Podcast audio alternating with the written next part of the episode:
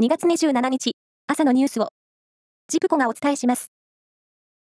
アニメ界のアカデミー賞と呼ばれるアニー賞の発表と授賞式が25日、アメリカであり、堤大輔監督の鬼、神々山のおなりが、テレビメディア部門の作品賞とプロダクションデザイン賞を獲得しました。将棋の八大タイトルの一つ、王将戦七番勝負の第5局が、島根県で行われ、タイトルを持つ藤井聡太五冠が、挑戦者の羽生善治九段に勝って、3勝目を挙げ、今年度、5回目のタイトル防衛に王手をかけました。外国の企業が運航するクルーズ船が、来月、日本国内の主な港に立ち寄る回数を共同通信が集計したところ、23の港で合わせて89回になることが分かりました。他の港でも、受け入れに向けた協議が進み、新型コロナウイルス流行前の2019年の水準に迫る見通しです。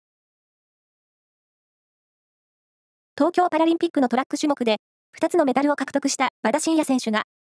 昨日行われた大阪マラソンに出場し、自身が持つ視覚障害のクラスの世界記録よりも速い2時間24分29秒のタイムをマークし、全体の107位でフィニッシュしました。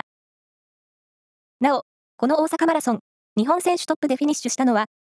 マラソン初挑戦の24歳、西山克也選手で、6位でした。プロに転向したフィギュアスケートの羽生結弦さんによるソロアイスショーが東京ドームで行われ、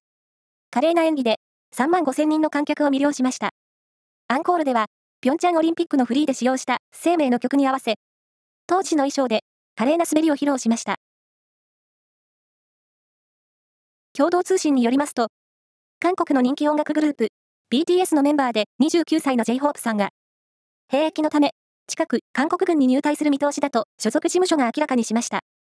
BTS のメンバーの入隊は、最年長のジンさんに続き、2人目です。以上です。